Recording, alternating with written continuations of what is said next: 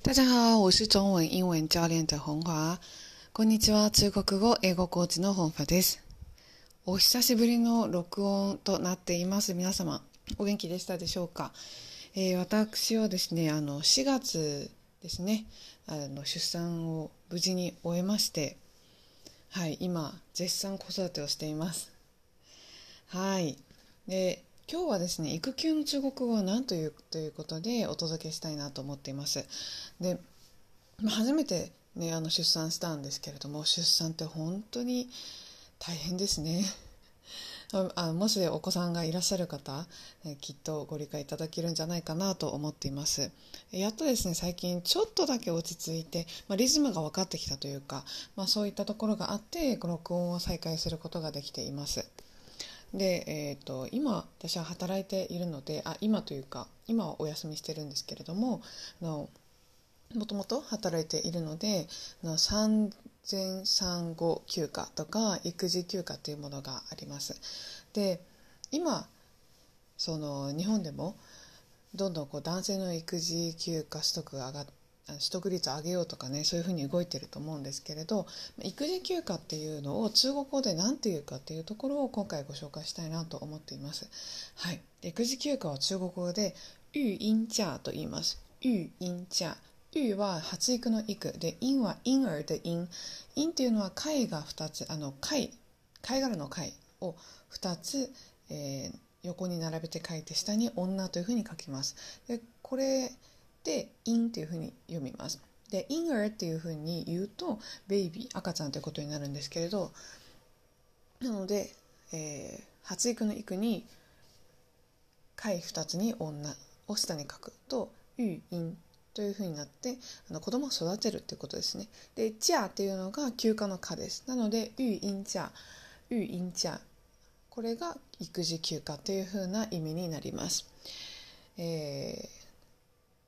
育児休暇を、まあ、女性は必ず取らなきゃいけないというか、まあ、取らないと子供がね育てられないので「ユインチャー」っていうあの言葉を使う確率の方が高いかなと思うんですがあの男性のね育児休暇もし言いたい時は「あ我的老公也有取得育婴假」这样、まあ、こういうふうに言うこともできます。もちろん取らないとか取れないとかいろんな場合の人がいるので必ずしも取れる状況にある人じゃないことも多いと思うんですけれど、まあ、こういう言い方をするんだよということでご紹介をしました。で、まあ、ちょっとねおまけ的な話にはなるんですけれども、まあ、あの実際ね子育てを始めてみて、まあ、あの今までね発信を全然止めたことがないしあの止まることも止めることもなかった、まあ、というところがあるんですけれどやっぱ実際出産すると経験すると母体への負荷ってすごく大きいなのであのあなんていうのかな動こうと思えば動ける。だけど今動いたらこの後がすごく大変なことになるっていうのをすごく実感しました。でいろんなことがねあのいろんなことっていうのはいろんな発信をま止めざるを得なかったですし無理をするっていうのは絶対にやめようと思っていたので、まあ、2ヶ月間空いたんですけれども皆さんはいかがでしょうか？実際出産をされた方も、まあ、されてなくても、まあ、周りの人を見て思ったこととかあとは、まあ、男性の方でねあのよく子育てにこう参加されてる方とかいろんな方のご意見があると思うんですけれどもやっぱり女性の妊娠とあと、まあ、出産それからまあ今後はまあ子育てというふうになるんですがやっぱなんていうのかなこう女性にかかる負担というかもうこれ絶対的にあの周りがあのいくらサポートしてるしてないとかそういうことを抜きにして女性に対する妊娠